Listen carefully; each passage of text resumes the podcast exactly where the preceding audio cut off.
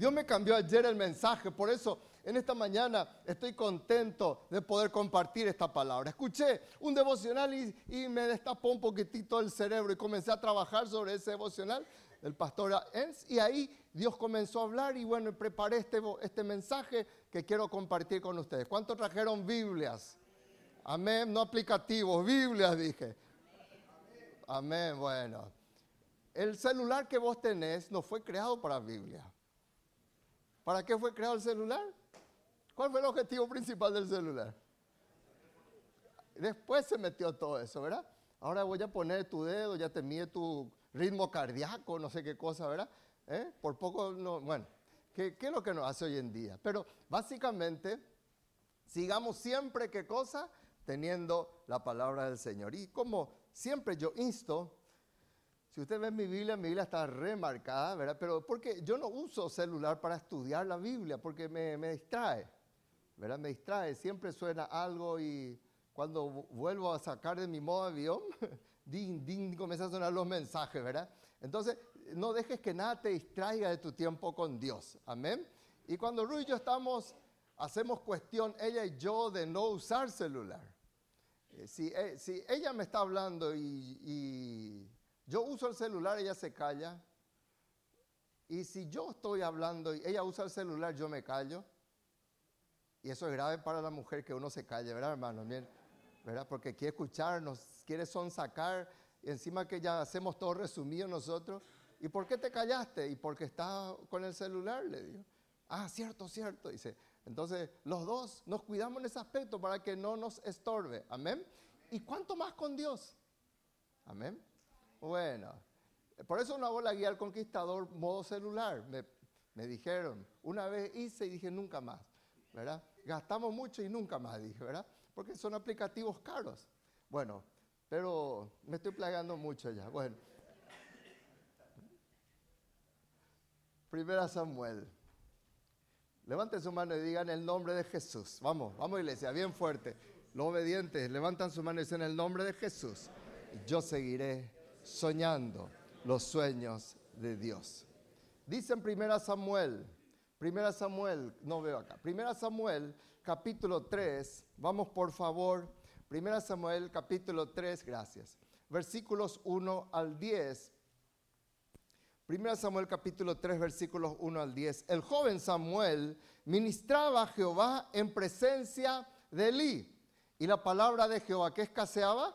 La palabra de Jehová la palabra de Jehová escaseaba en aquellos días, no había visión con frecuencia. Y aconteció un día, a ver, bueno, aconteció un día que estando Elías acostado en su aposento, cuando sus ojos comenzaban a oscurecerse de modo que no podía ver, y Samuel estaba durmiendo en el templo de Jehová, ¿Dónde estaba durmiendo Samuel?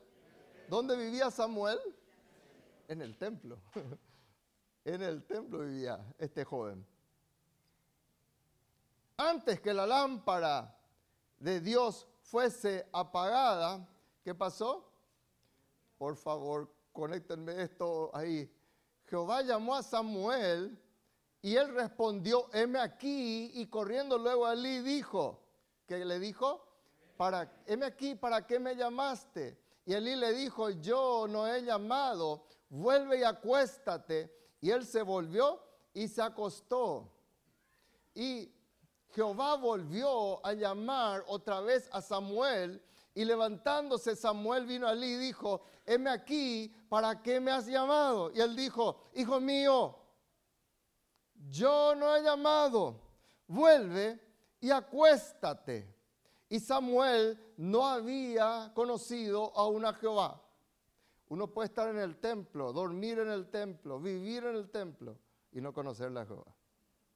No por venir a la casa de Dios, vos sos hijo de Dios. Entre paréntesis, no el tema del mensaje, pero fíjense lo que la Biblia relata. ¿Mm? Ni la palabra de Jehová le había sido revelada. Era neófito totalmente. Jehová pues llamó la tercera vez a Samuel y él se levantó y vino a Elí y dijo, heme aquí, ¿para qué me has llamado? Entonces entendió Elí que Jehová llamaba al joven. Y dijo Elí a Samuel, ve y acuéstate, y si te llamare, dirás, habla Jehová, porque tu siervo oye. Así se fue Samuel y se acostó en su lugar. Y vino Jehová y se paró y llamó como las otras veces, Samuel, Samuel. Entonces Samuel dijo, habla, porque tu siervo oye. Amén. Muy bien. Estamos en el mes de la visión, en donde somos desafiados a ser personas visionarias. Y hoy nuestro desafío es para que sigamos soñando. Amén. La Biblia, hermanos, toda la Biblia está llena, toda la Biblia está llena de sueños de cómo Dios desde el principio soñó lo mejor para nosotros. Y Dios transmitió su ADN a, sus hijos para que nosotros seamos soñadores. La Biblia está lleno, llena, digo bien, de la historia de hombres y mujeres que soñaban. Y todos nosotros necesitamos soñar. Todos. Dios te creó para soñar sueños. Dios colocó dentro tuyo sueños. Dios colocó dentro de tuyo visiones. Vemos en José, en el mismo Génesis, cómo él desde un principio ya soñaba. Siendo niño, se cree que cuando José recibió el mensaje, del sueño de Dios, y entonces él ya tenía aproximadamente entre 10 a 12 años. Era un niño. En aquel entonces eso era ser un niño. Y vemos que la Biblia termina con las visiones que Dios le dio a Juan, el discípulo amado. De ahí viene el nombre Apocalipsis, cuyo significado es revelación. Por eso hay muchas Biblias que dicen el libro de las revelaciones. O sea que terminó con un sueño, con una visión que Dios le dio a su discípulo amado, llamado ¿cómo? Juan. Así termina la palabra nuestro Dios. Los sueños y visiones son lenguajes del Espíritu. ¿De quiénes son? Del Espíritu. Por eso en Génesis capítulo 41, versículo 16, cuando el faraón tuvo un sueño y le dijo, yo entiendo de que vos interpretás sueños, le dice, le dice a José, no está en mí, es Dios. Es Dios el que hace eso, no soy yo es Dios. Dios interpreta los sueños. ¿Por qué Dios interpreta los sueños? Porque es su lenguaje. Es la forma que Él habla. Entonces, lo que José sabía es que si él quería interpretar los sueños en un sentido horizontal, él tenía que estar verticalmente unido a Dios para poder interpretar los sueños del faraón. Ahora bien, Dios tiene un sueño para tu vida. Dios, tiene un sueño para tu matrimonio. Dios tiene un sueño para tu familia. Dios tiene sueño para tus hijos. Dios tiene sueño para su iglesia. Dios tiene sueños para el Paraguay, para las naciones de la tierra. Entonces, qué importante es entender algo. Escúchame porque es fuerte. Si vos no estás soñando, te estás muriendo.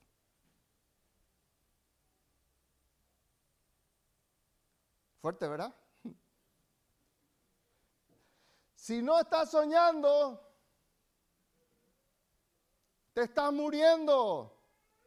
Si solamente sos de aquellas personas que esperan, no sé, su ayudita, su sueldito, su comisioncita, y solamente se mueve en eso, te estás muriendo.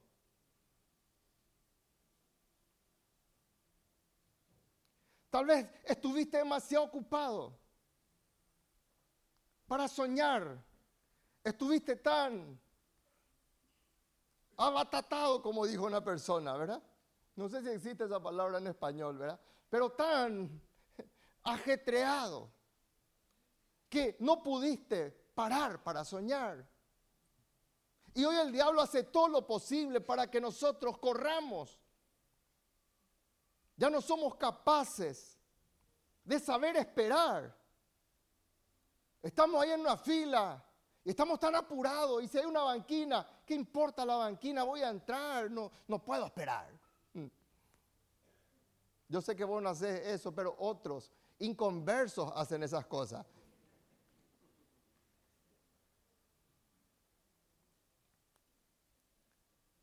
Y estamos de repente tan acelerados, hermanos. Todo café instantáneo, leche instantánea, unción instantánea. Todos queremos instantáneo. Entonces, muchas veces ya nos olvidamos en parar para soñar. Entonces, yo hoy con la ayuda de Dios quiero compartir contigo, pueden seguirme por favor, pasos para encontrar el sueño de Dios para tu vida. Cuatro pasos. Cuatro pasos para volver a activar el sueño de Dios en tu vida. No estoy hablando de la pesadilla diabólica. Estoy hablando del sueño de Dios. Porque el diablo tiene pesadillas para tu vida y te disfraza en forma de sueños. Yo estoy hablando de los sueños de Dios que bendicen, los sueños de Dios que te proyectan. ¿Cómo nosotros tenemos? ¿Cómo activamos? Levante su mano y diga, voy a mantener mi mente abierta a Dios. Otra vez, voy a mantener mi mente abierta para Dios. Dice la palabra del Señor. Acá en el versículo, en los versículos 3 y 4, Samuel estaba durmiendo en el templo de Jehová, donde estaba el arca de Dios. Y antes que la lámpara de Dios fuese apagada, Jehová llamó a Samuel y respondió, heme aquí. Samuel estaba allí sin saber, con una expectativa, porque una mamá diligente, ¿quién? Una mamá diligente llamada Ana, le condujo y le dedicó a Jehová su hijo. Él no tendría que haber nacido, porque su mamá era estéril, era motivo de burla por su esterilidad. Pero Dios le dio un milagro en la casa de Dios. Y en esa casa ella recibió una palabra del mismo pastor ahora de Samuel, que le trató de borracha. Pero ella recibió la bendición de su pastor, aunque le maltrató. Y ella desechó el maltrato y recibió la bendición. Y salió en cierta forma embarazada de los sueños de Dios de la casa del Señor. Y cuando tuvo intimidad con su esposo, ocurrió lo que tenía que ocurrir y Dios se acordó de ella. Y ahora su hijo estaba en la casa de Dios. Los padres campeones nunca le dejan dormir a su hijo un domingo. Los padres campeones le traen a su hijo en la casa de Dios. Y ahí estaba Samuel, siendo niño. Dice la palabra de Dios que estaba en ese lugar. Y si vos y yo queremos ver sueños de Dios, tu mente tiene que estar expectante. Sigamos, por favor. Tu mente tiene que estar expectante. Mantener tu mente expectante. Samuel no podía dormir porque había una voz que constantemente le despertaba. Él no podía conciliar el sueño. Porque toda una noche Dios le estaba hablando. ¿Cuántas veces Dios te quiso hablar? En sueños, en visiones. Y no le escuchamos. Porque no estamos expectantes. Estamos más expectantes de lo que pasa afuera. Estamos más expectantes de lo que dicen las mentiras de los noticieros. Estamos más expectantes de, los, de, las noticias, de que viene una nueva peste. Estamos más expectantes de cuántas cosas, pero ya no estamos expectantes de Dios. Y muchas cosas en nuestra vida no ocurren porque no estamos expectantes de nuestro Dios. Porque si nosotros verdaderamente estamos expectantes de nuestro Dios, nosotros tendremos ideas claras de lo que Dios quiere hacer en nuestra vida. Y Samuel estaba en el templo de Jehová. Samuel estaba allí. Muchas veces nosotros no somos capaces de callarnos para escucharle a Dios. Y uno dice, ¿por qué Dios no me habla? Por eso cuando pasa cualquier profeta ambulante, la gente corre, ah, ora por mí, decime algo. Cuando que Dios a vos te quiere hablar. Cuando que Dios a vos te quiere ministrar. Y no somos capaces, hermanos, de preparar un mate a la madrugada y sentarnos con Dios y matear con Él. Orar. Y ahí yo tengo, leo y digo, Señor, y le, digo, Señor, ¿cuáles son tus promesas para mí hoy? estoy abierto a lo que Dios quiera decirme. Pero estamos tan apurados. Estamos tan agitados. Escúchame, los sueños no van a venir a tu vida si seguís corriendo a mil por hora. Y no digo que sea un payá.com, no. Pero cuando es con Dios, Dios no es, ah, bueno, así como cuando uno se despierta tarde y tiene que llevarle a los hijos y por el camino le va cepillando y por el camino le va peinando y por el camino le va estirando su, su, coleta ahí si es una nena, ¿verdad? Así Dios no hacer. Bueno, rápido, Tito. Ay, yo te cuento mientras vos te vas hablando negativo. Dios no es así. Soy yo el que tengo que someterme a Dios. Soy yo el que tengo que saber esperar y callarme. Muchas cosas no ocurren en nuestras vidas porque no hacemos eso, hermanos. Nuestra mente, nuestro corazón tiene que estar expectante. Cállate más y escucharle más a Él. Si yo hoy te preguntara, ¿cómo está tu guía al conquistador? Misericordia, hermano, voy a salir deprimido si miro. Porque somos tan indisciplinados. Y por eso metemos tanto la pata, porque no estamos expectantes de Dios. Y ahí estamos. ¿Será que este es para mi novio? Dice. Y no es lo que Dios quiere. No te, no te quedaste ni siquiera a pensar, a orar, señores, Él o no es Él. ¿Por qué nos estrellamos en negocio, hermano? Porque no era la visión de Dios. Nosotros necesitamos estar expectantes porque Dios nos va a correr a mil por hora contigo. No es el lenguaje de Dios. Y olvídalo que vos quieras bajarle a Dios a tu nivel. Vos tenés que subir al nivel de Dios. No somos ni capaces de congregarnos, hermanos. Imagínense, ¿cómo Dios va a hablarnos? Entonces, vamos en el nombre de Cristo Jesús. Vamos a mantener nuestra, nuestra mente abierta para Dios. Miren lo que pasó en Hechos 10. Ahí estaba Pedro. Él ya, ya había tenido el privilegio de estar con Jesús. Ya le vio a Jesús resucitado. Jesús le restauró.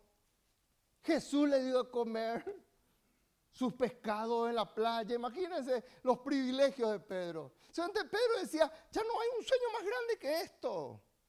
Y después surge, predicó en Pentecostés, más de tres mil personas, pasen al altar, tres mil almas, hermano, imagínense la bendición. Pedro habrá dicho, yo ya estoy eh, utilizando una jerga de los surfistas. Estoy en la cima de la cresta de la ola. ¿Qué más podía esperar Pedro? Encima él era conocido como una de las columnas en el reino de Dios para la gente. Ahí estaba Pedro. Y Dios le dice, yo quiero que vos sigas soñando. Yo quiero que vos no te detengas. Vos pensás que tu ministerio terminó entre los judíos negativo. Yo tengo más sueños para tu vida. Y estaba Pedro en la azotea. Ahí estaba, mientras él estaba orando, esperando. Tenía hambre, tenía, y estaba orando. Y dice la palabra de Dios. Que Pedro subió a la azotea para orar cerca de la hora sexta. Y ahí vino un sueño. ¿Ustedes conocen la historia?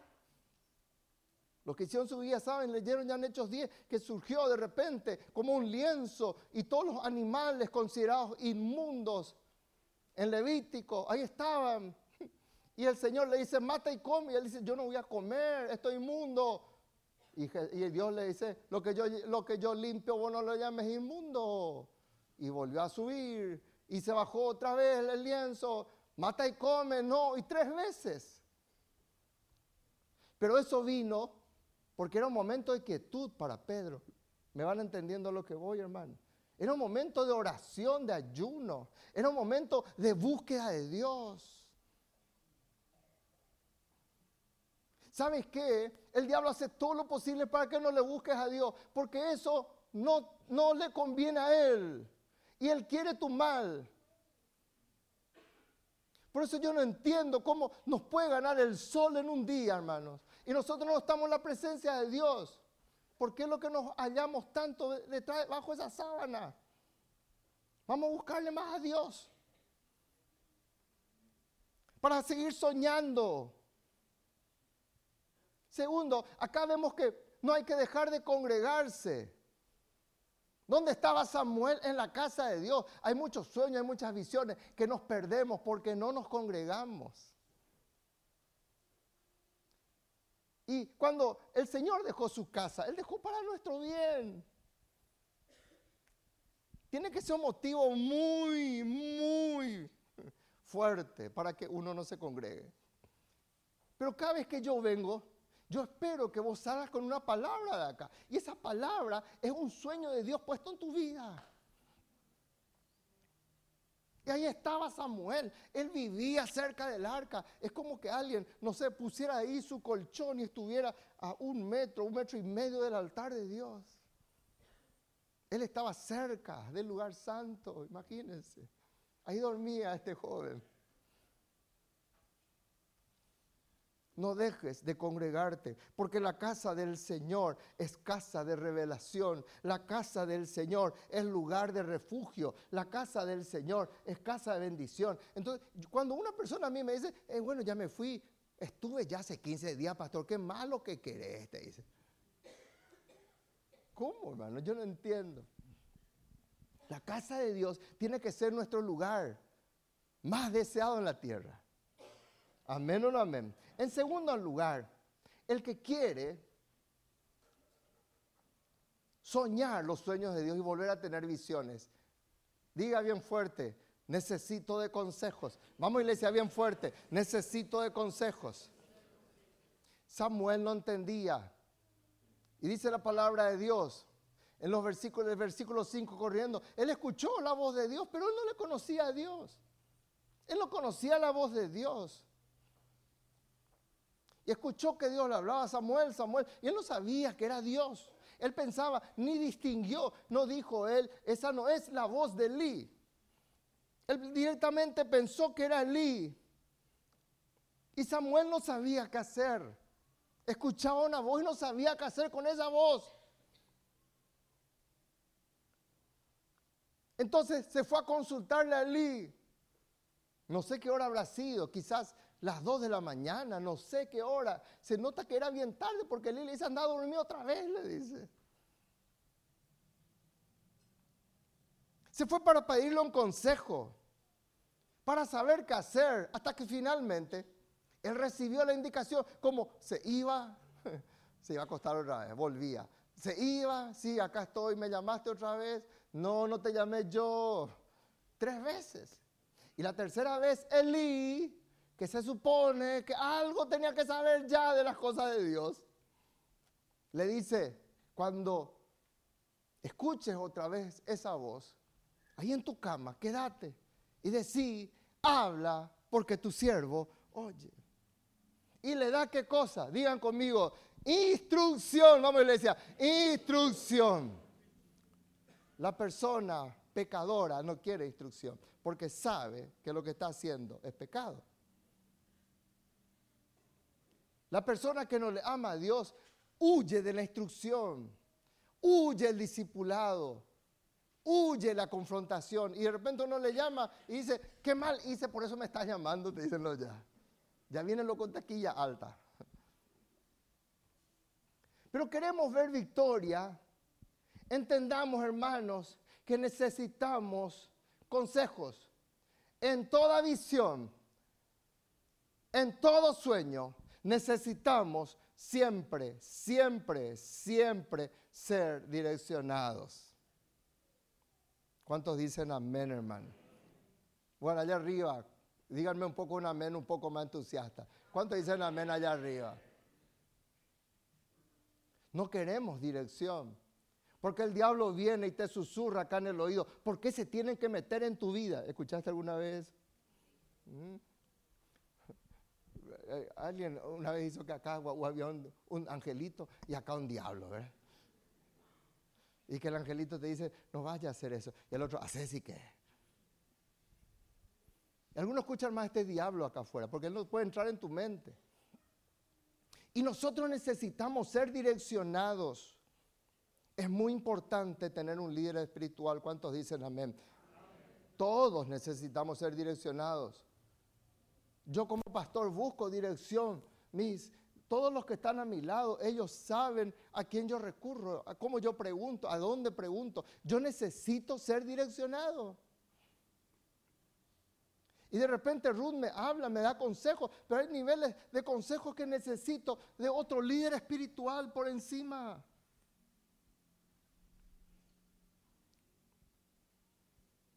Es mejor admitir nuestra ignorancia que equivocarnos grandemente.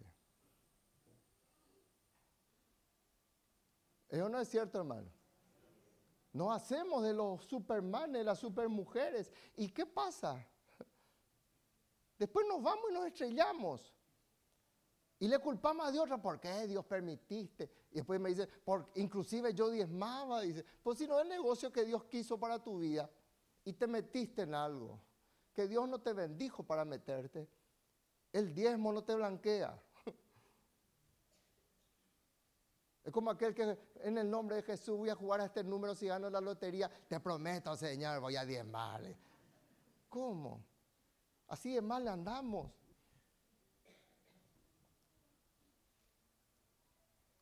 Pedí consejos, pero el que pide consejos es una persona humilde y enseñable.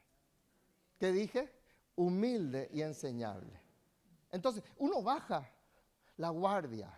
Así como hizo Jonatán con su amigo David, bajó su escudo, bajó todo cuando estaba en la presencia, en la presencia de David. ¿Y qué pasó, hermanos? Él ahí pudo hablar cara a cara con él, no con escudos. Y a veces nosotros con Dios venimos con escudos. Señor, Háblame lo que querés, pero este tipo no me saques porque le amo. No le saques a esta mujer porque le amo, Señor. Y ese sentimiento tiene que venir de vos. Y no, es lo que Dios quiere para tu vida.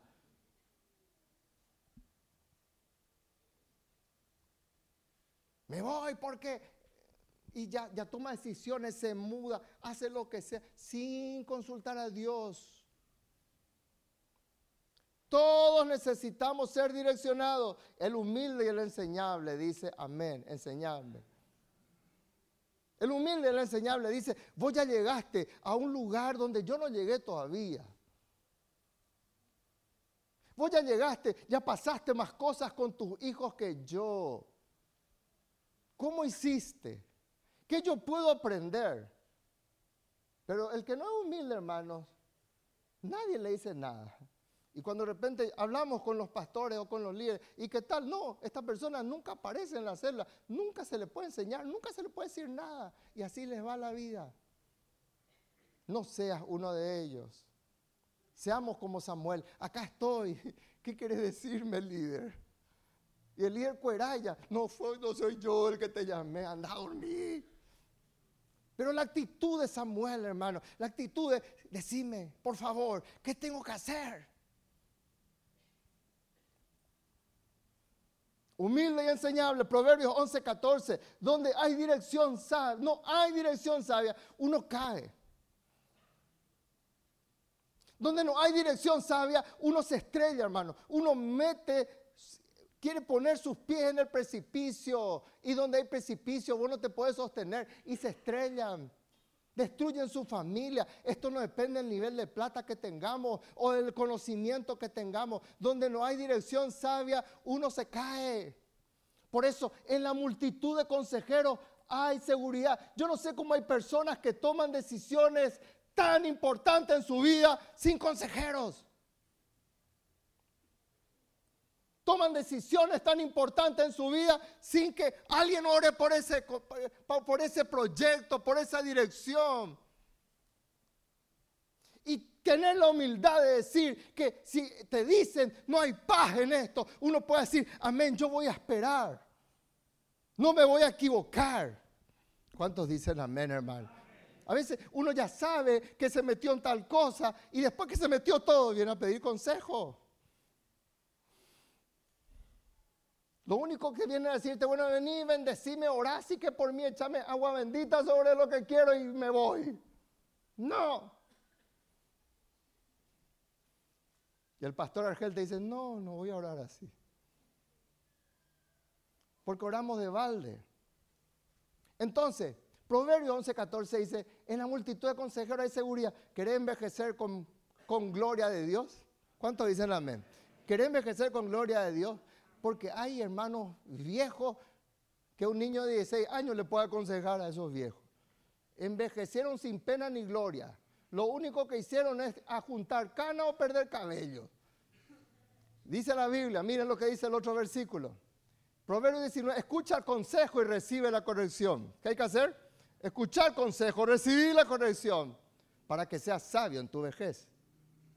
Hola para que seas sabio en tu vejez. Yo creo que una de las peores crisis que puede ocurrir en una familia es tener una persona mayor que se comporta mal, borracho, altanero. Y que los hijos, los nietos vengan, pero jamás le voy a pedir consejo a papá, jamás le voy a pedir consejo a mi abuelo, es más loco que yo, te dice. Le conté, ¿verdad? Que estaba en San Bernardino, una vez nos estamos con Ru y le dije, yo, ¿cómo nos pega este viejo? Mirá un poco. Acá nomás tenía un poquitito de cabello, hermano, todo pelado ya. Pero él se hizo abogado acá, una melena larga. Yo le dije, mira, Ru, ese es pelado melenudo, él le dije. Acá nomás tenía cabello. En esas motas, todo tatuado, ¿verdad? Y yo decía, ¿cómo nos pega? ¿Verdad que te choca al ojo? Hay algo que ya no cuadra allí, ¿verdad, hermanos? Digan conmigo, todo tiene su tiempo. Todo tiene su tiempo. Nosotros le mirábamos ahí, ¿verdad?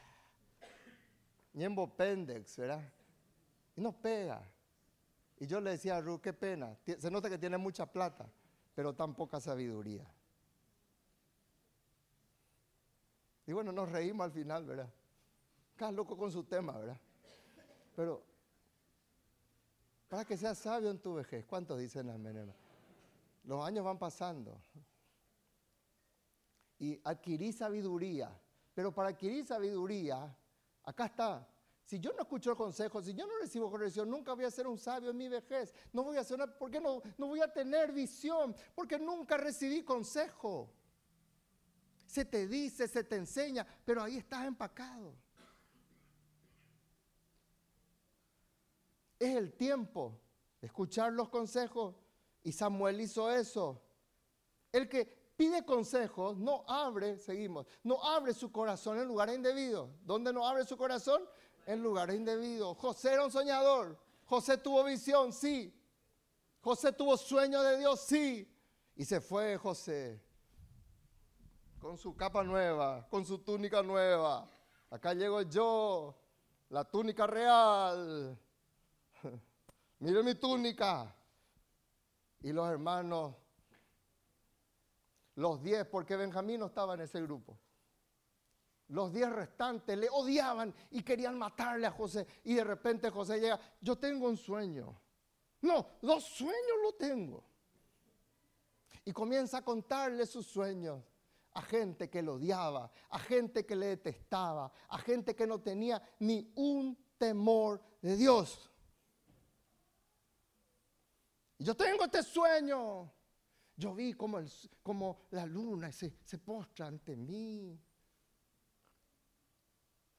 Abrió su corazón en lugar indebido.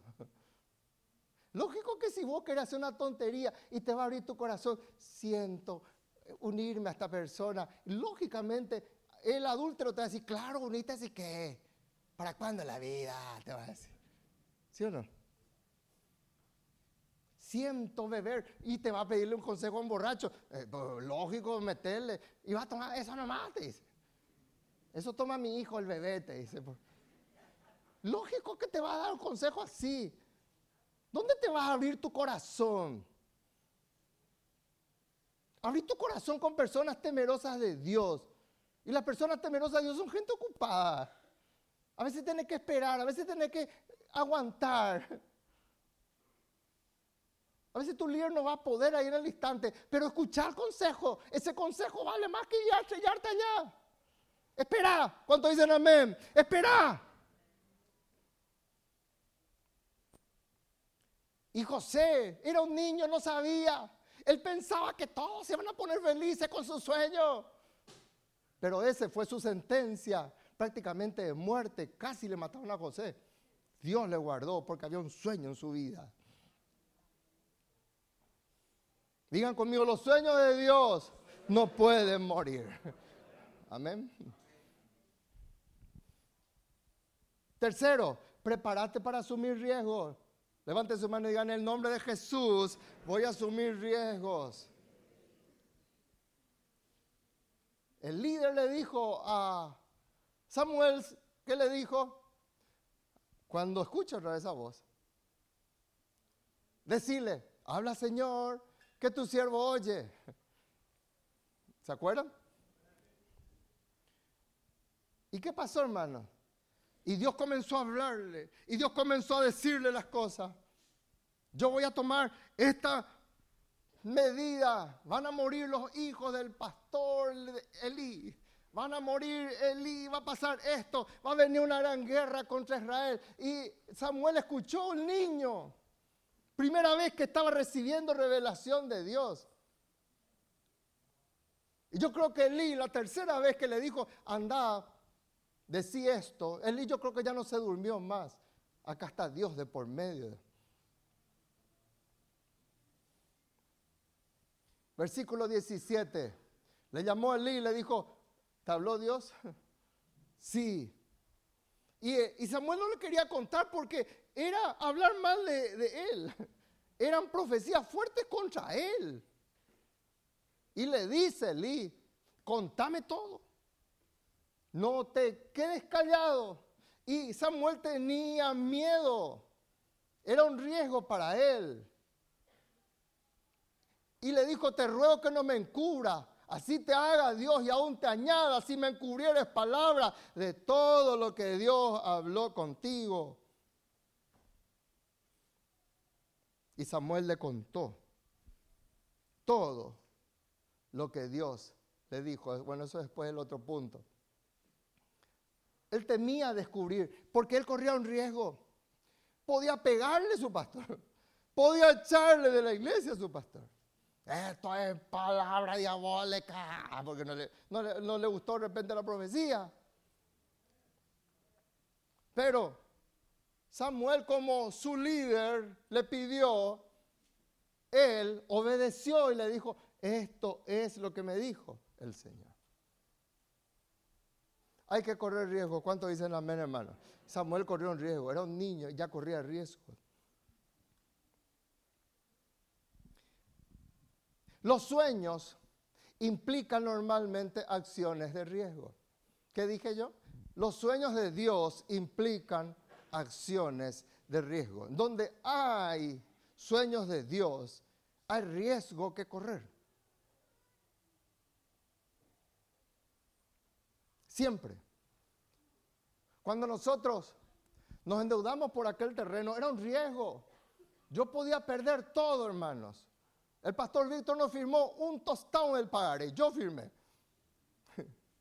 Y yo le dije a Rubén, una locura firmar esto. Podemos perder todo. Y el pastor Víctor allá está unido, no sean nanos la fe, Tito. Crean Dios. Dios va a proveer. Y yo decía, sí, no firmaste vos, decía yo.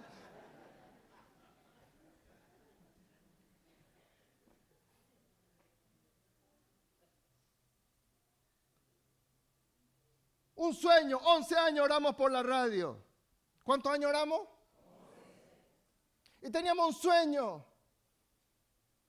Y de repente viene Arnoldo y me dice, Tito, hay una radio en Hernandarias. Yo puedo agarrar como obedira, pero yo quiero que vos agarres. Yo dije, esta es palabra de Dios. Y asumí, dije, amén, dije. Y sale tanto que casi dije, no, amén, dije. Y asumimos el riesgo y compramos la radio.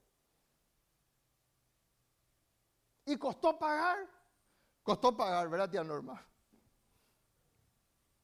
Costó, dimos todo. Todo. Pero compramos la radio. ¿Es un sueño de Dios? Sí, es un sueño de Dios. Pero cuando un sueño de Dios hay que correr un riesgo. Ah, entonces cualquier riesgo yo me meto, no. Sé precavido, busca consejo, hace bien las cosas. Pero cuando tenés la luz verde de Dios, hay que asumir ya los riesgos. ¿Me sigue o no me sigue, iglesia?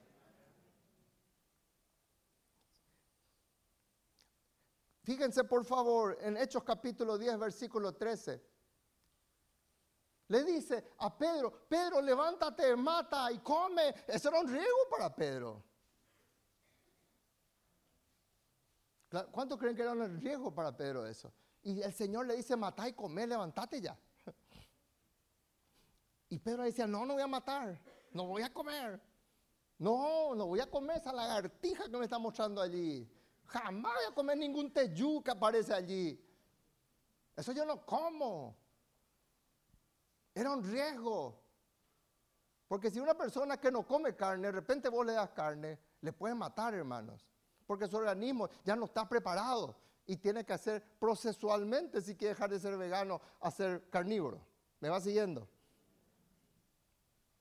Y era un riesgo para Pedro. Pero el Señor le desafía, este es un sueño, yo voy a salir de los judíos y vas a meterte entre los gentiles, te vas a meter en la casa de un romano y vas a llevar mi palabra en ese lugar.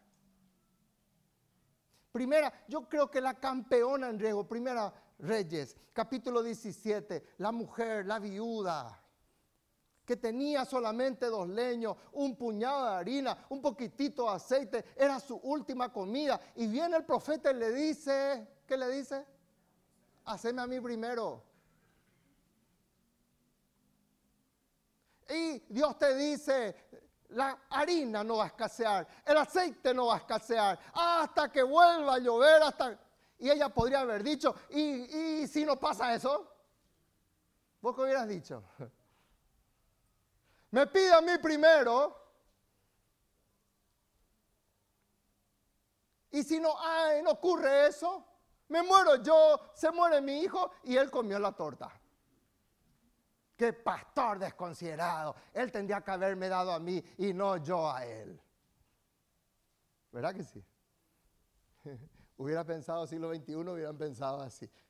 Pastor, y ya por las redes sociales, pide su última comida a una viuda pobre.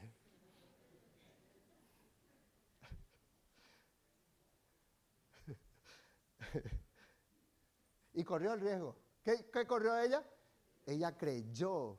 Ella dijo, este es hombre de Dios. Y corrió el riesgo. ¿Y cuántos saben que le salió muy bien que corrió el riesgo? No faltó la harina, no faltó el aceite. Y todo el día ella preparaba una torta y veía que sobraba harina.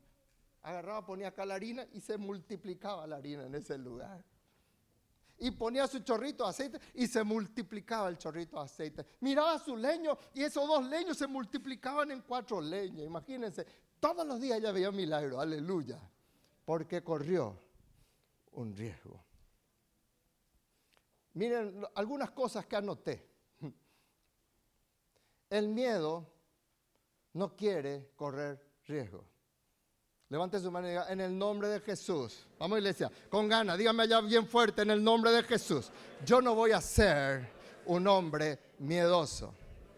¿Saben que los cobardes no van a entrar en el reino de los cielos? Hmm. Los cobardes no van a entrar en el reino de los cielos. ¿Y si diezma ahora? ¿Y me quedo sin plata para estar? ¿Y si le perdono y no me perdona? Y me grita más fuerte, correr riesgo, hacer lo que dice Dios. Y si abro mi célula y no viene nadie, corre riesgos y Dios te va a bendecir. Y si le predico y no se convierte y me pega por ahí, corre riesgo.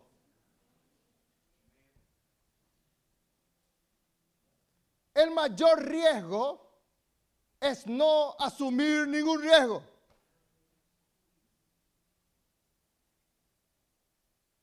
El riesgo, hermanos, no es un capricho, no es una corazonada.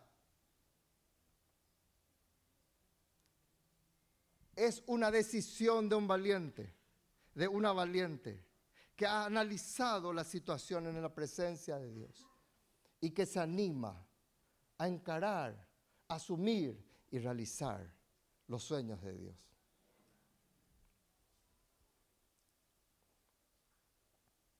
Digan conmigo, la valentía surge en el alma. ¿Dónde surge la valentía? En el alma. Esto anoté, no es bíblico. Pero miren lo que enseñan los coaching. Dicen, el que deja de perseguir sus sueños y abandona sus metas por miedo al fracaso, está naufragando ya de por sí en su existencia. Al no ser capaz de encontrar la valentía que está dentro suyo. Muchas cosas perdiste bendiciones de Dios por no asumir riesgos. Y Dios te desafió. Dios tiene un campeón en tu vida, una campeona en tu vida, y no corriste los riesgos. Yo no te estoy diciendo que te hagas el atolondrado y que emprendas cosas como esos toros enojados. ¿Cómo dicen guaraní? El toro pochibra. Se va, va, va, va, va, va. No, no estoy hablando así. Estoy hablando de que vos haces en el temor de Dios. Amén o no amén. Y analizaste, oraste, ayunaste, le hiciste el baile de la lluvia, todo lo que vos quieras. Pero en el nombre de Jesús, ahí tomás la decisión. Y corres el riesgo. Tratar de vivir seguros bajo un caparazón de falsa protección es un riesgo en sí mismo puesto que estamos yendo contra nuestra propia naturaleza humana. Dentro de nuestra naturaleza humana está algo que se llama correr riesgo. Lanzate, convertite, cree, asumí. Amén o amén.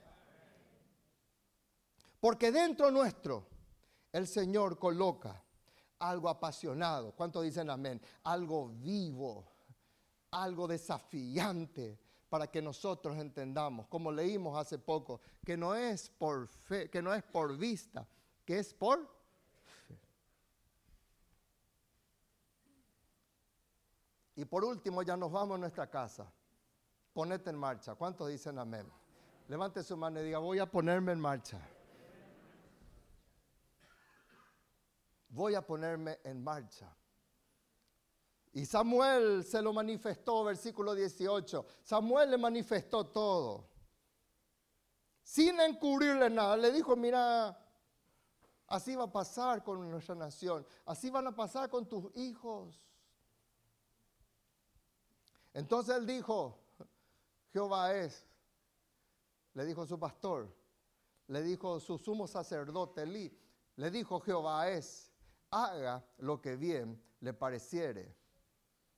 Cuando vos y yo recibimos el sueño, cuando vos y yo recibimos la visión de Dios, es el momento de actuar y de no dudar. Yo estoy acá, yo sé que es de Dios, yo sé que Dios me respalda, yo tengo confirmación, tengo la bendición de mi líder, mi pastor está de acuerdo, está orando y sabe esto. El día de mañana estando yo no estando yo, estoy hablando no de mi persona, estoy hablando de principios espirituales. Entonces, yo entiendo y me pongo en marcha. ¿Cuántos dicen amén, hermano? Ahí es donde yo ya sé, ya oraron por mí, yo ya sé y no, me voy, tengo que hacer ya. Dice la Biblia en Hechos capítulo 10, versículo 20, levántate pues, le dice Dios a Pedro, volvemos, estoy haciendo un paralelismo entre Samuel y Pedro, levántate pues, ahí abajo hay hombres que vienen a buscarte, no vaya a dudar en ir con ellos. Yo los envío.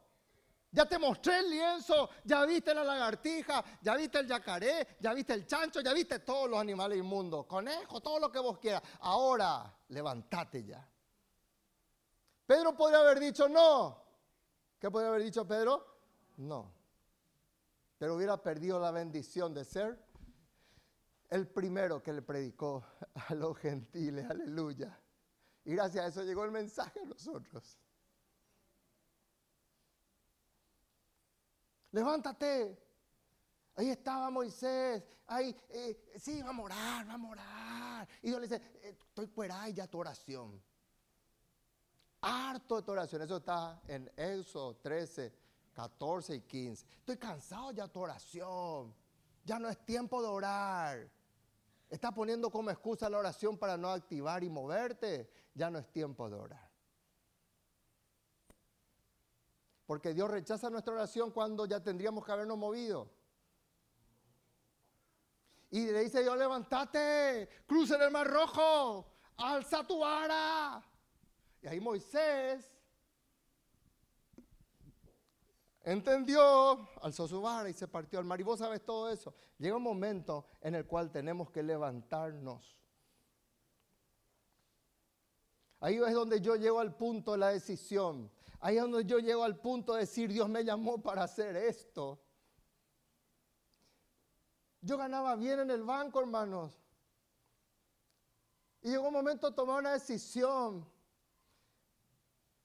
Y yo no sabía. ¿Por qué? Porque teníamos ya los tres hijos detrás. Todavía no había nacido Yanni. Y tenía que tomar una decisión. Y me faltaba el coraje. Y estaba allí. Yo ya iba a decidir. Y, pero miraba. ¿Y si me falta para sostener acá? Y Ruth me suelta una palabra. Si hace falta, vamos a hacer empanada y vamos a vender. Pero Dios no nos va a abandonar. Eso tomé, tomé en coraje. Y me fui y renuncié.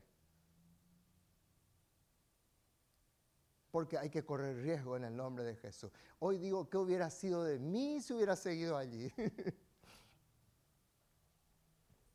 ¿Qué hubiera sido la casa de Dios? ¿O habría otro aquí? No sé, si hubiera, no sé, no sé. Pero llega el momento de la decisión. Como conclusión, vuelve a tener intimidad con Dios. Amén. Vuelve. ¿Cuánto van a volver a tener intimidad con Dios? Yo no sé qué hora vos comenzás a trabajar. ¿Qué hora comenzamos, Sergio? Las siete. El cinco y media máximo ya tiene que estar en la presencia de Dios. Una hora y estar allí y salir una hora, media hora antes. Por decir, por poner un ejemplo, yo sé mi hora que tengo que salir y sé la hora que tengo que estar en la presencia de Dios. Volver en la intimidad con Dios porque Dios no te va a dar visiones y sueños a la apurada. De repente Dios tiene misericordia. Cuando vos oraste con Dios, de repente Dios te va a hablar y te va a decir algo ahí en medio de tus labores. Pero es porque ya buscaste acá. No es por pereza. Y Dios te va a hablar. Te va a hablar de repente en el vehículo. De repente te va a hablar por un niño. A mí muchas veces Dios me habló por niños. Y yo sabía, es confirmación de Dios. Pero si yo no tengo intimidad con Dios y no soy capaz de renunciar a mi edredón para buscarle a Dios, no van a haber sueños y visiones. Hay que volver. Programa un tiempo de quietud. De repente hay que alejarse. Uno se aleja. Se desconecta. Usar parte de tus vacaciones para eso para estar a solas con Dios y para decirle, Señor, hablame. De repente, hacer ese tiempo de quietud. Sueña los grandes sueños de Dios. ¿Cuántos dicen amén? Soñar, hay grandes sueños de Dios para tu vida. ¿Cuántos reciben esta palabra? Hay grandes sueños, Dios no se olvidó de ti. La palabra no falla, los sueños no fallan. Somos nosotros los que hemos fallado por cualquier tontería, por cualquier cucaracha que se nos cruzó, ya le tuvimos miedo. Vuelva a soñar los sueños de Dios. No te detengas por los mediocres. Los mediocres siempre te van a poner palo en la rueda. Los hermano de José, pero vos que te crees para pensar así, y vos que te crees. José siguió soñando los sueños de Dios. Los potifares, todos los que le acusaban, toda la cárcel, él siguió soñando los sueños de Dios asume los riesgos en el Señor. Digan conmigo, Él es conmigo, Él es conmigo, en el nombre de Jesús. Pónganse de pie, por favor. Dice en Josué capítulo 1, y termino con esto. Josué estaba muy nervioso. Ya pasaron los siete días, él tendría que haberle enterrado ya a Moisés. Eran 30 días y no se le enterraba a Moisés. Eran 30 días y seguía llorando. Y Dios viene y le dice, ya basta. Ya se murió Moisés. Levántate. Yo tengo sueños para tu vida. Yo tengo visiones para tu vida. Vos te vas a levantar y vas a hacer grandes cosas para mí. Pero deja de aferrarte de los muertos. Hay cosas muertas en tu vida. Soltá en el nombre de Jesús. Una vez más te digo en el nombre de Jesús. Soltá ya la maldición de tus padres. Esas son cosas muertas. Levantate a poseer los sueños de Dios. Y Josué se levantó. Y él no sabía que dentro suyo había un gran general, hermanos. Él creía que solo servía para servirle tereré a Moisés. Pero Dios le llena de poder, de unción porque Dios no te va a abandonar en sus sueños. En lo que no es sueño de Dios, Dios se olvida y te deja allí. Pero en lo que es sueño de Dios, Él te va a acompañar. Levántate, pasaste Jordán. Vos, todo este pueblo, yo te doy esta tierra para vos y para tus hijos. Y se fue y le enterró y ya se fue Moisés, Josué, para la gloria de Dios.